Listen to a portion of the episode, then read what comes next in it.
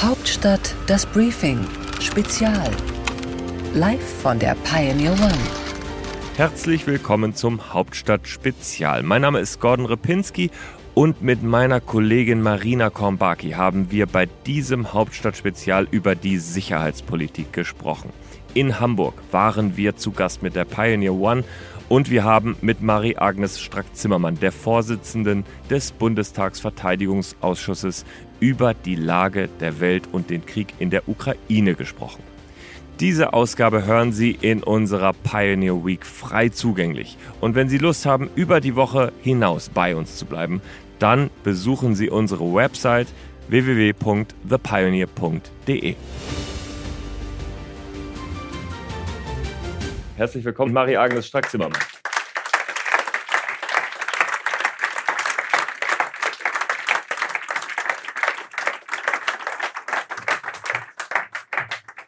Ich war ja drauf und dran, Sie zu fragen, ob Sie eigentlich mit dem Motorrad hierher gefahren Ja, das äh, wäre schön, aber ich bin jetzt aus Berlin gekommen. Der Zug war leer, der Zug war pünktlich. Ich bin ganz erschreckt, wie pünktlich ich hier war. Äh, noch schneller ich habe eine Banane gekauft am Berliner Hauptbahnhof, weil ich dachte, man weiß nie. Manchmal ist ja auch das Buffet dann da, dieser Laden zu und dann ist gar nichts. habe ich halt nicht mal eine Banane mit. War nicht nötig. Fahren Sie schnell Motorrad oder zur Entspannung oder beides? Je nachdem wie es sich gerade so ergibt. Aber selbstverständlich immer im Rahmen der Straßenverkehrsordnung. es, das, das könnte ja eigentlich, da sind ja Zeiten, in denen man tatsächlich, äh, und damit wird es jetzt ein bisschen ernster, vielleicht auch mal einen Moment abschalten muss, tatsächlich, weil, weil wir alle ernste Zeiten erleben, äh, aber weil sie natürlich als Politikerin auch in einer ganz besonderen Weise gefordert sind. Ist das so eine Art Ausgleich dann tatsächlich? Also momentan nicht. Im Grunde genommen, wenn ich mich fortbewege, fahre ich gerne Zug weil ich da natürlich entspannen kann, weil ich mich nicht selber aufs Fahren konzentrieren muss. Äh, insofern äh, am angenehmsten ist natürlich zu Hause, aber ich räume ein, dass ich das eher selten sehe momentan. Aber meine Familie ist noch da und weiß, ich lebe, ich atme und hört mich. Und so. Es ist ja auch ein besonderer, tatsächlich ein besonderer Druck, unter dem gerade Sie sind. Äh, sehr, äh, sie, sie sprechen sehr direkt, sehr offen. Sie kritisieren auch die eigene Regierung sehr direkt. Ähm, Antreiberin, Lautsprecherin, das sind noch die freundlicheren Worte, die Sie äh, da vernommen ja, haben. Ja, gibt auch was anderes. Mhm. Genau. Ja, genau. Ja, gibt auch klar. Kriegstreiberinnen. Die, die gibt es auch, ja. Ähm, wie, äh, wie gehen Sie damit um? Was, was bedeutet das für Sie, wenn, ähm, wenn man Ihnen so etwas unterstellt, wenn man Sie so unter Druck setzt in der Öffentlichkeit? Das äh, ist mir eigentlich egal. Ähm, das ist ein hartes Thema. Da kann man, das kann man unterschiedlich sehen. Äh, wir sind natürlich durch soziale Netzwerke, gibt es auch viele Trolls, die unterwegs sind. Wenn ich mir das immer anziehen würde, dann hätte ich eine Schere im Kopf. Deswegen lese ich auch wenig darüber. Also ich bin jetzt nicht jemand, der morgens liest, wo steht was, weil das ändert nichts an der Situation. Ich blende das aus. Äh, ich habe neulich zugegebenermaßen, äh, hat mich mal, also die, die meisten Menschen, die mich ansprechen, sind nett. Vielleicht trauen sie sich auch nicht, nicht nett zu sein. Ich habe mal am Flughafen eine blöde Bemerkung gehört und dann habe ich dem Herrn gesagt, meinen Sie mich? Ja, ich meine Sie. Da habe ich gesagt, Sie müssen mich verwechseln, das ist schon zum zweiten Mal. Da sagt er, doch, Sie sind Frau Strack-Zimmermann. Da habe ich gesagt, hören Sie mal, das ist wirklich zum zweiten Mal. Ich wurde schon mal mit der Dame verwechselt. Ich weiß gar nicht, wer ist das? Und dann ging er durch die Sicherheit und guckte sich immer wieder um und hat gedacht, das kann nicht sein. Und ich bin dann an ihm vorbei und habe gesagt, es tut mir leid, ich, wie hieß die, Frau Strackmann oder wie hieß die? Und dann war der Drops gelutscht. Aber Je nachdem, in welcher Verfassung ich bin, ignoriere ich es. Manchmal mache ich einen Witz draus. Und ich habe auch schon mal zu jemand äh, gesagt auf der Straße, der in so einem Café saß, so ein ungehobelter Pflegel, der mir das hinterher rief. Dann bin ich zurückgekommen, habe gesagt, was haben Sie gesagt? Sagt er, Kriegstreiberin. Und dann habe ich gesagt, Arschloch. Und dann war er platt und dann bin ich weitergegangen. Aber das äh, wirklich selten. Aber ich hatte, es ist auch ein bisschen, manchmal es ist auch egal, die meisten Menschen, oder ich sag's mal anders, es geht ja nicht um mich, um meine Befindlichkeiten. Es geht ja um etwas, äh, was ich in meinem Leben nie hätte vorstellen können, dass wir nochmal in eine Situation geraten, wo es wirklich um Leben und Tod und um diese Demokratie geht. Deswegen der alte Spruch, wer in die Küche geht, muss auch Hitze abkönnen.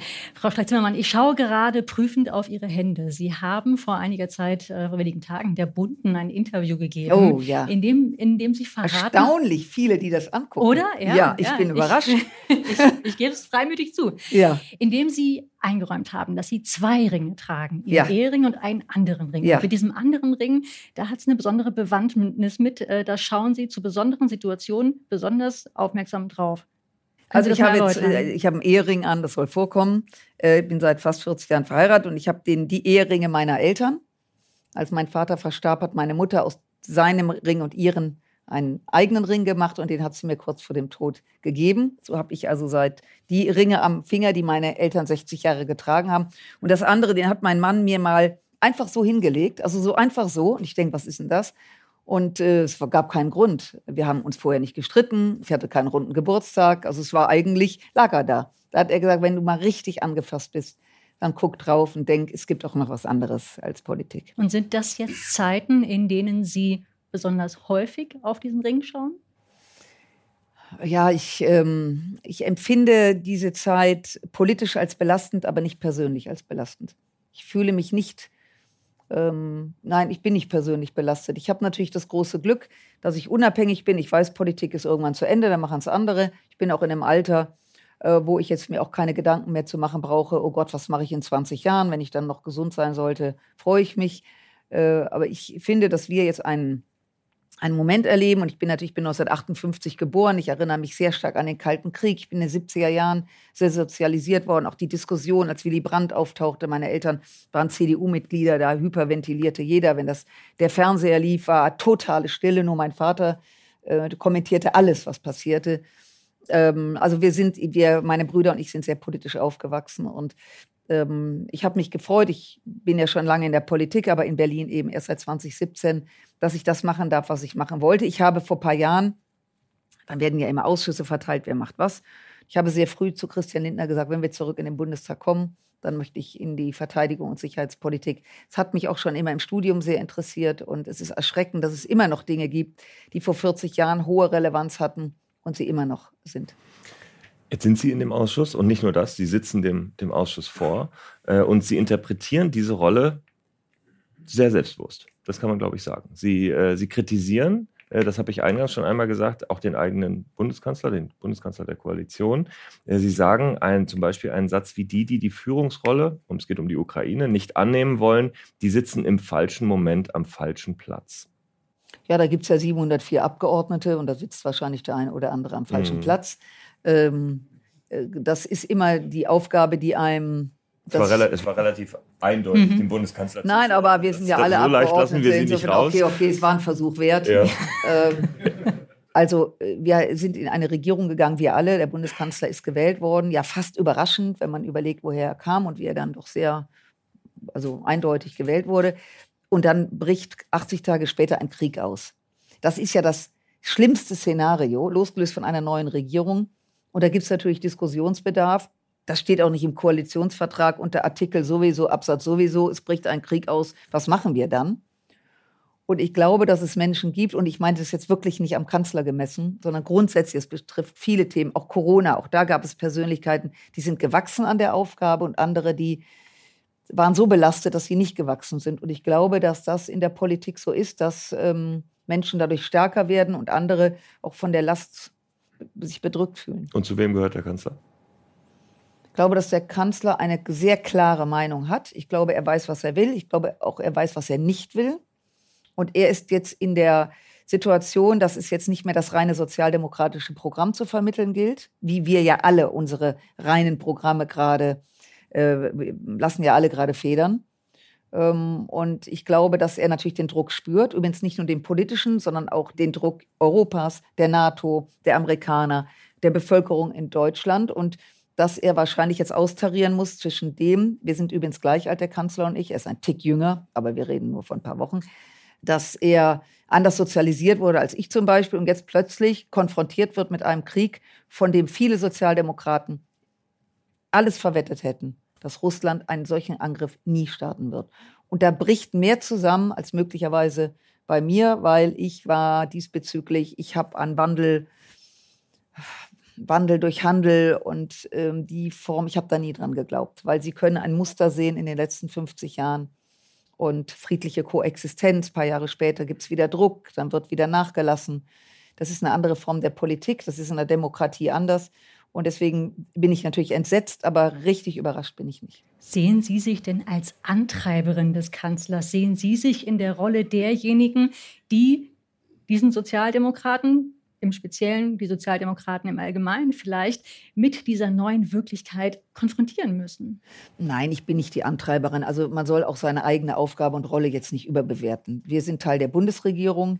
Ähm, ich sitze in diesem Ausschuss ja mit 37 anderen Kolleginnen und Kollegen, der jetzt im Zentrum des Geschehens steht, neben dem Auswärtigen Ausschuss weil wir jeden Tag, wir bekommen Berichte täglich, auch vom Bundesnachrichtendienst, also Berichte, über die man nicht öffentlich spricht, die aber sehr, sehr, sehr hart und deutlich sind und auch Situationen einschätzen. Und ich treibe keinen an. Ja, das ist auch gar nicht meine Aufgabe, aber wir müssen natürlich uns im Klaren darüber sein, dass Entscheidungen sehr schnell gefällt werden müssen. Und äh, vielleicht sitzen wir hier in ein paar Jahren und Sie sagen, Mensch, Sie haben damals, waren auf der Pioneer in Hamburg, haben das und das gesagt und äh, da lagen sie daneben. Das kann sein. Oder sie sagen, sie haben das vorausgesehen. Wir sind in einer Lage, müssen eine Antwort finden, jetzt und sofort und manchmal auch sehr zügig. Und da weiß ich, können Fehler gemacht werden. Und ich glaube, dass wir einfach sehr, sehr zügig Entscheidungen treffen müssen, weil wir haben keine Zeit, hier ähm, Gruppen, äh, wie soll ich mal sagen, Neurosenstübchen aufzubauen, um dann zu erzählen, was könnte sein, sondern da ist ein Krieg, der wird immer dramatischer. Die Folgen sind weltweit übrigens. Es geht nicht mal mehr um Europa. Die ganze Erdkugel ist ähm, ins Wanken geraten. Wir sprechen ja nicht nur über Waffen, wir stehen vor einer brutalen Hungersnot, weil Wladimir Putin natürlich genau das will. Er will Europa auch destabilisieren. Hunger in Afrika, Millionen Tote, Millionen, die unter Umständen nach Europa kommen wollen, also Migrationsdruck. Ähm, wir haben die Frage der Energie, also auch Menschen hier in Deutschland, die haben Angst, ähm, im Herbst im Kalten zu sitzen. Das sind alles Dinge, die ähm, noch eine ganz, ganz große Dimension haben. Wir haben den NATO-Beitritt von äh, Schweden und Finnland, was ich persönlich historisch unglaublich begrüße. Die ganze Welt ist in Bewegung. Mhm. Und ähm, ich glaube, dass man sehr schnell entscheiden sollte, aber auch sehr klar. Wenn man weiß, wenn man glaubt zu wissen, was man machen muss, kann man das. Wenn man schwankt und nicht so ganz sicher ist, äh, dann ist es, glaube ich, schwieriger. Mhm. Der Appell zur Entschlossenheit, das ist das, was Sie gerade auch ganz stark motiviert. Oder können Sie uns einen Einblick geben in Ihre persönlichen Motive? Was verleitet Sie dazu, äh, tagtäglich das Licht der Öffentlichkeit zu suchen und auch die Konfrontation nicht zu scheuen? also ich, ich suche es nicht, sondern wenn ich das mir jetzt mal so sagen darf, wie sieht das aus? Ich wache ja nicht auf, gucke aus dem Fenster und denke, auch hoffentlich erkennt mich einer. ähm, sondern die Öffentlichkeit sucht momentan mich, weil ich eben in dieser, jetzt just in diesem Augenblick, in dieser Stelle bin.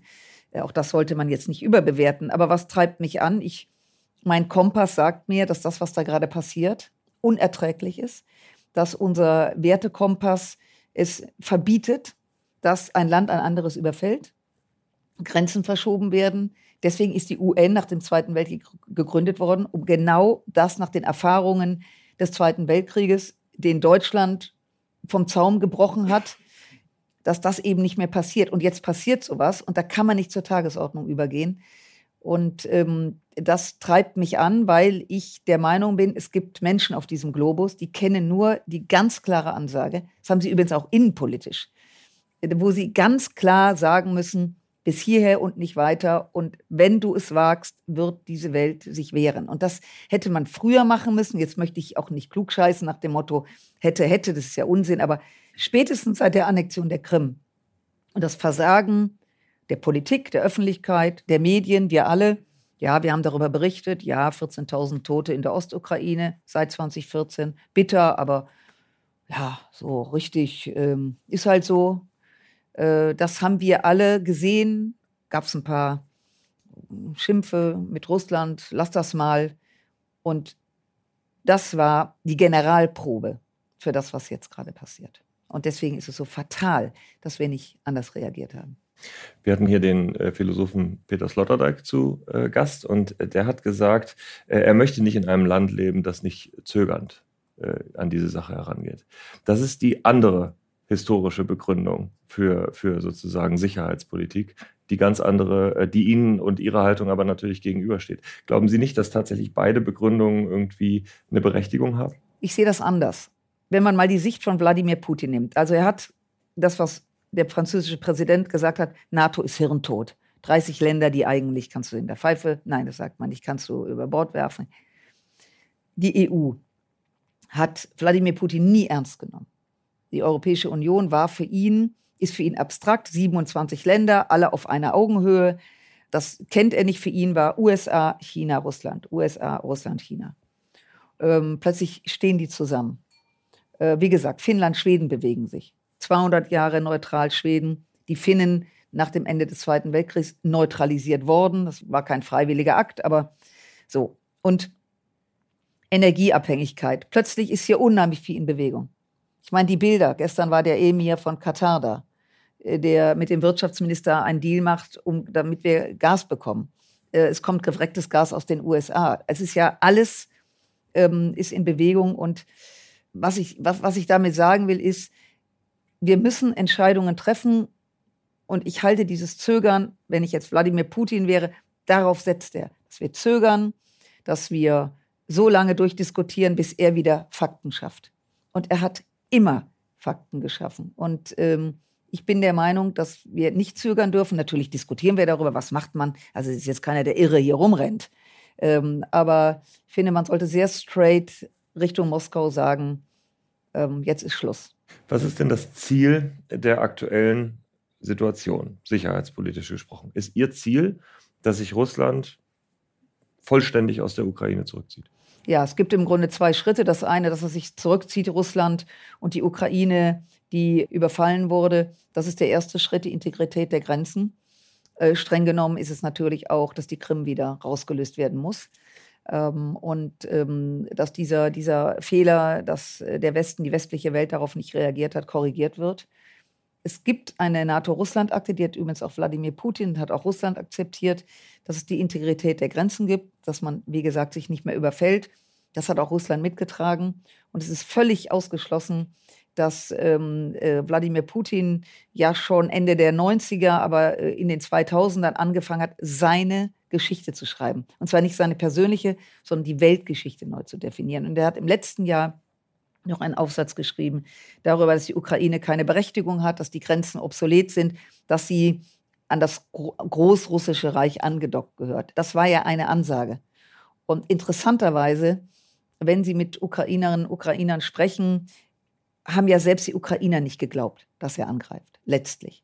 Ich weiß, es wurden noch Filme berichtet, ich glaube, Sie haben auch mal berichtet darüber, äh, dass gefragt wurde, haben Sie Sorge, dass Putin angreift? Da gab es dann Reportagen. Nein, der wird nicht angreifen, was will der hier? Also selbst das eigene. Außer der ukrainische Botschafter, der hat sowohl äh, sehr wohl ja, darauf aber, aber die Menschen, die dort waren, die haben es, sind äh, wirklich kalt erwischt worden. Das sagen auch viele, mit denen ich in Kontakt stehe, die jetzt in Deutschland sind.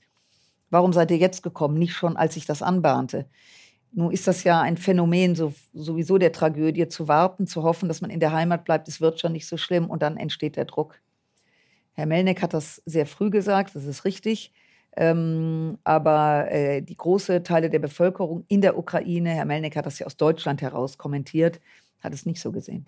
Ich halte nochmal fest, weil das, glaube ich, sehr wichtig ist. Sie sagen, Ziel dieses Krieges ist, dass sowohl der Donbass als auch die 2014 annektierte Krim an die Ukraine zurückgehen. Ich bin, ich bin einfach keine Freundin davon. Also man spricht ja vom Frozen Conflict, dass man Konflikte erstmal einfriert.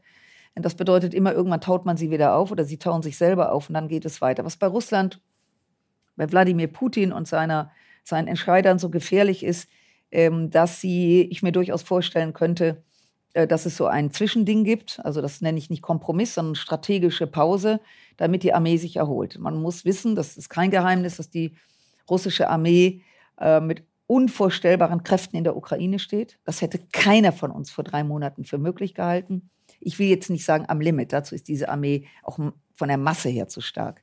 Aber viele, viele, viele, über 20.000 Russen sind gefallen. Sehr viele junge Soldaten, wie das dann so ist, aus Zentralasien, also aus der russischen Föderation kommend, bewusst, damit der Widerhall in St. Petersburg und in Moskau nicht ist, nach dem Motto, wenn dort die Mütter sagen, wo bleiben unsere Söhne, das sieht Putin anders. Das ist übrigens ein brutaler Rassismus, der da herrscht, während in zentralasiatischen Ländern, äh, da werden die Toten noch nicht zurückgeführt, da werden sie vergraben, während die ersten Särge jetzt auch in Moskau ankommen. Jetzt muss er sich erklären. Am 9. Mai hat er ja die Rede gehalten an sein Volk. Sie müssen sich darauf einstellen, dass es härter wird. Der Krieg wird lange dauern.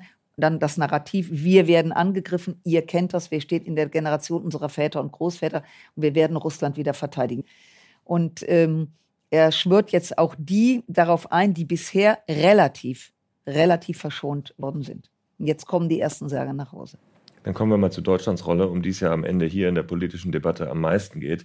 Ähm, wir haben angefangen mit sehr, mit Helmen, mit 5000 Helmen, die zuerst nicht geliefert wurden und dann wurden sie. Und so gut angenommen wurde, dass, jetzt verrate ich ein Geheimnis, auf 30.000 aufgestockt worden sind.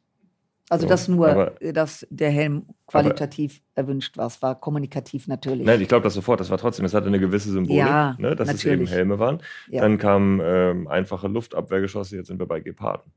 Ähm, wie, wie sehen Sie es denn jetzt im Moment äh, als eine Politikerin, die so viel gefordert hat, dass es da vorangeht? Sind wir jetzt an einem Punkt, wo Sie sagen, ja, da machen wir jetzt ausreichend?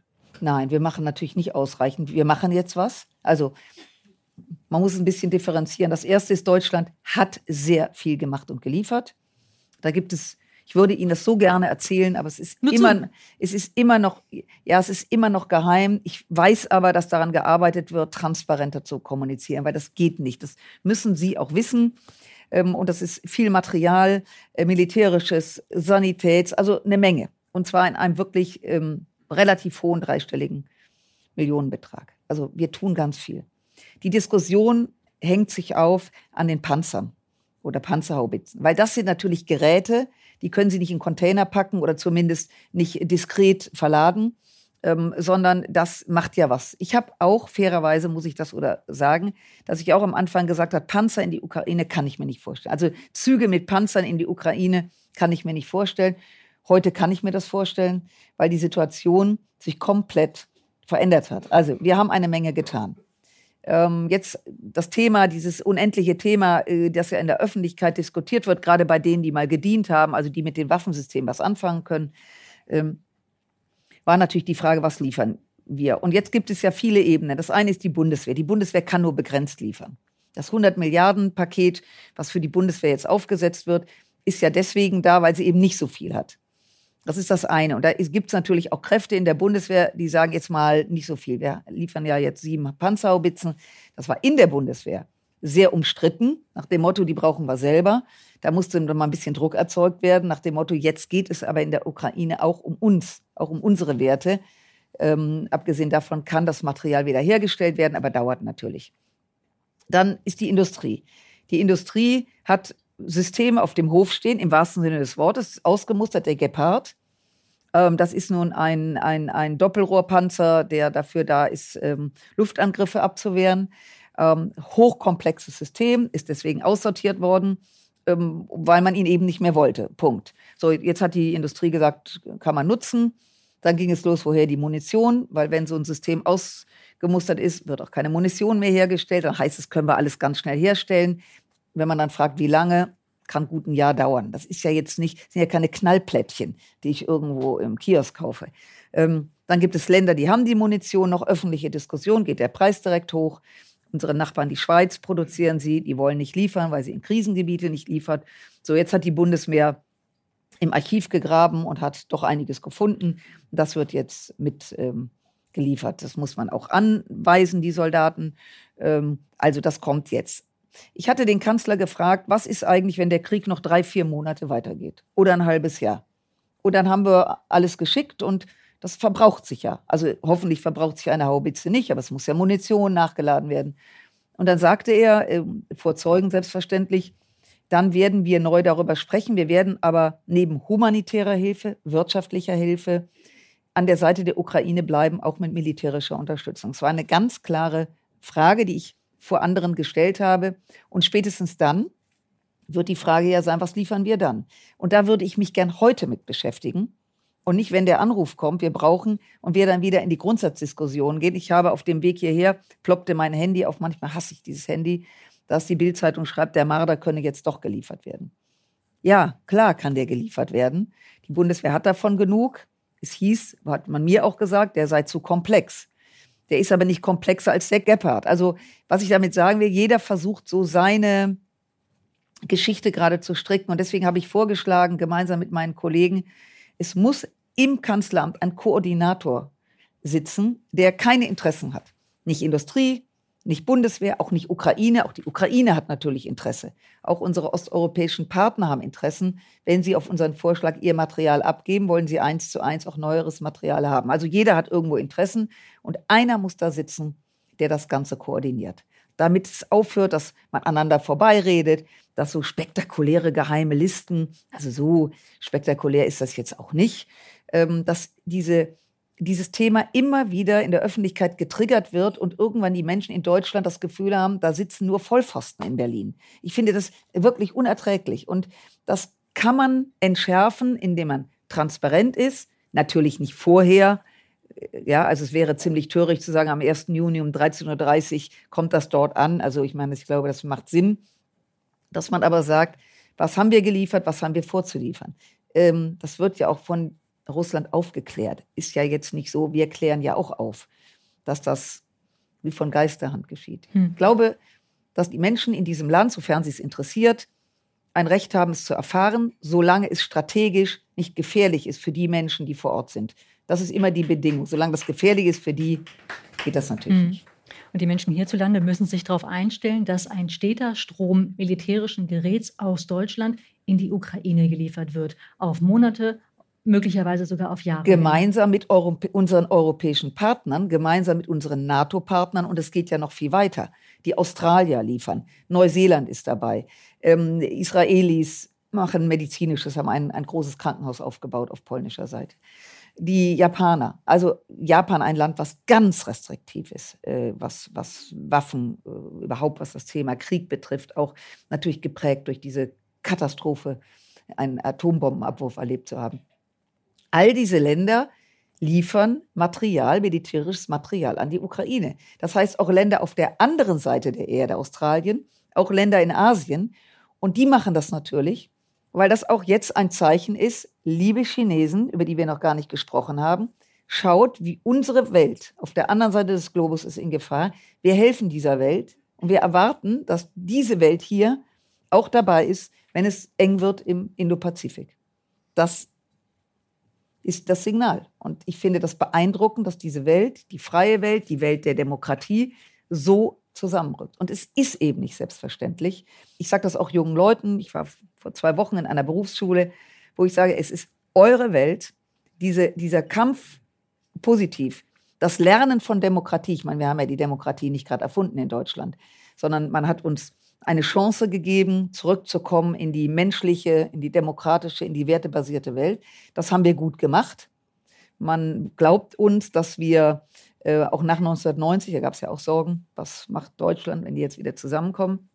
Wir haben bewiesen, wir sind Demokraten, einen friedlichen Regierungswechsel. Aber den jungen Leuten muss man sagen, ihr seid im Warmen geboren.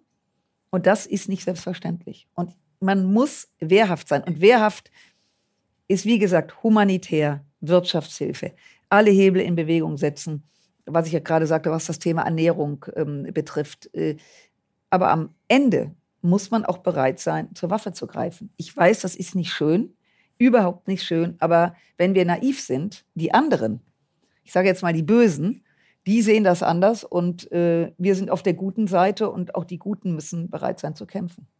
Das eine zentrale Rolle in dieser Krise, wenn nicht die zentrale Rolle in dieser Krise auf Seiten der Bundesregierung kommt ja der Verteidigungsministerin äh, zu, die sehr stark in der Kritik steht. Auffällig nicht so sehr von Ihnen. Warum ist es?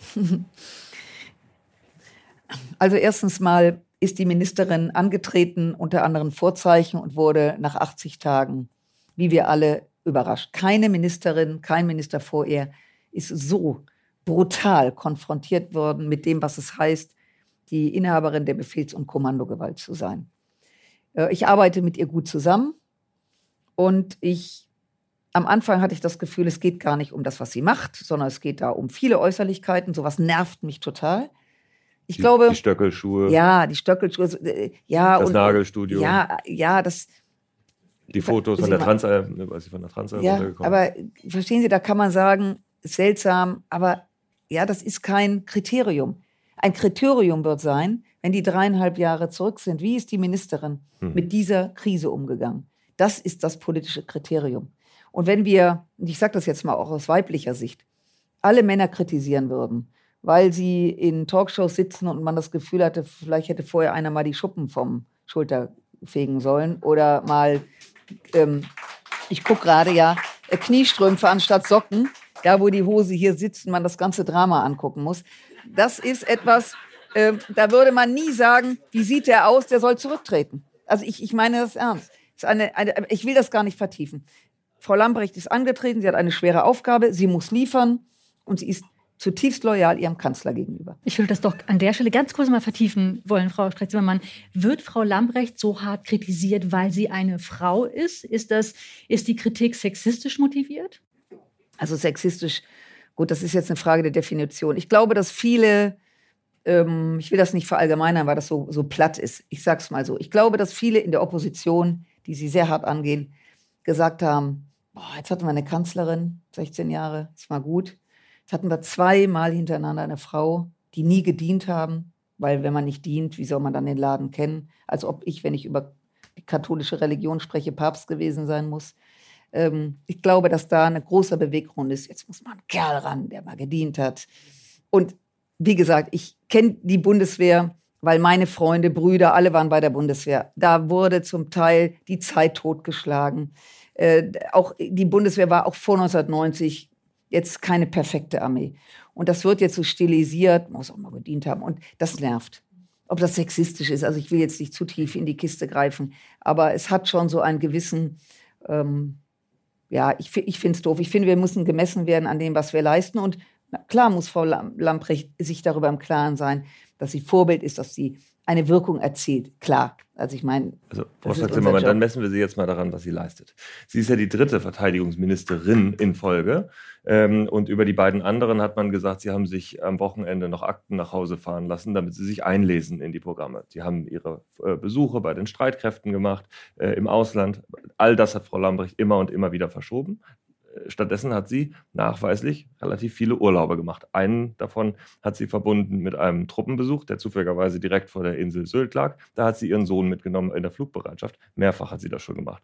Auf die Frage, ob sie, ähm, äh, ob sie die äh, Dienstgrade kennt, hat sie gesagt, das ist ja hier kein Quizspiel. Wahrscheinlich, um der Antwort zu entgehen, dass sie es nicht kann. Ich könnte das jetzt weit fortsetzen. Sind das Gründe, zurückzutreten?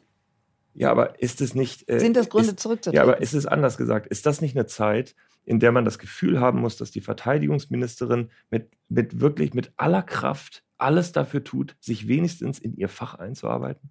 Ich unterstelle ihr nicht, dass sie das nicht tut. Ich glaube, äh, ich finde das, ich sage Ihnen ganz offen, ich finde das so ein doofes Thema, weil äh, ich habe keine, ich, ich muss jetzt nicht jeden Tag den oder den verteidigen. Es geht wirklich um mehr mhm. gerade.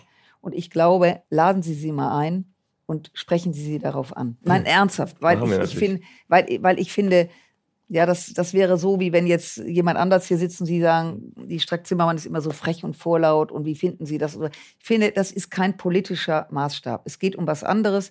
Sie wird gemessen werden müssen am Ende äh, der, der Legislatur, ob sie eine gute oder schlechte Ministerin war. Und ähm, wir hatten eine Menge ähm, Minister, 16 Jahre lang CDU, Männer und Frauen. Ähm, das war jetzt nicht alles großes Kino. Sehr unterschiedlich mit Dingen umgegangen, sehr unterschiedlich. Ich habe einige erleben dürfen. Und ähm, auch der Star unter den Stars 2010, Karl Theodor zu Gutenberg, der immer sehr coole Brillen und Jacken anhatte, wenn er in Afghanistan war. Kam übrigens gut an bei der Truppe, hat seine Frau mitgebracht. Glamour-Faktor, bunte gehabt. Äh, bisschen äh, wie Marlene Dietrich die Truppen im Zweiten Weltkrieg besucht hat. Ähm, das ist, ähm, das kann man mögen. Unterm Strich war er ein miserabler Verteidigungsminister. Ein miserabler. Und das meine ich. Da wurde mit zweierlei Mal, da sagten alle, ein cooler Typ, auch wieder da so in der Maschine sitzt und so, echt klasse. Gute, er hatte wirklich eine gute Jacke an. Ähm, das war aber kein Aufreger. Und das meine ich, sowohl so als auch so. Also lassen Sie uns über den Ernst der Situation sprechen. Sie ist die sozialdemokratische Ministerin. Ähm, es ist sehr spannend gerade zu erleben. Ich habe ja sowohl schon mit CDU als auch in dieser Konstellation, auch auf kommunaler Ebene zusammengearbeitet. Mir sagte eine grüne Kollegin, immer wenn wir an die Regierung kommen, bricht ein Krieg aus. Also es war die Anspielung auf äh, den NATO-Eingriff in Kosovo. Ich glaube, entscheidend ist, und ich Was haben Sie denn daraufhin gesagt? Das würde mich kurz interessieren. Wollen Sie es wirklich ja, wissen? Bitte. Ich habe, da würde ich mir mal Gedanken drüber machen. Ähm, Sie, Sie kennen mich, es war natürlich, äh, das ist halt so. Trotzdem glaube ich, dass es in der Situation für die gesamte Republik ganz gut ist, dass es ein Sozialdemokrat ist, der das jetzt führt, weil ich glaube, wenn jetzt zum Beispiel Armin Laschet oder Söder oder Merz, nehmen Sie jetzt mal einen der Herren oder wer hat da noch, wer war da noch im Rennen, Herr Spahn, ähm, diese Aufgabe jetzt hätte, wäre die Aufregung in Deutschland, Waffenlieferung, Krieg, sind wir beteiligt, sind wir parteiisch deutlich größer. Und ich habe ein Büro in Berlin, da kann ich sehr schön die, auf die Wiese vor dem Reichstag gucken. Und die Demonstrationen sind dort, ich will jetzt nicht aufrufen hier, sehr überschaubar. Und ich sage Ihnen, wenn es ein CDU-Kanzler wäre, würde die Luzi da abgehen.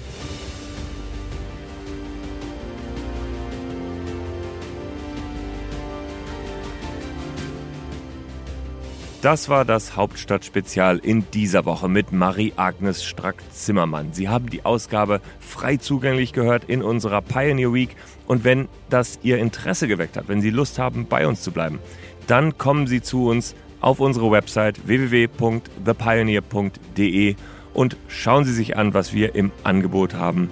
Und bleiben Sie bei uns und werden Sie Pioneer. Auf Wiederhören, Ihr Gordon Ripinski. Hauptstadt, das Briefing Spezial. Live von der Pioneer One.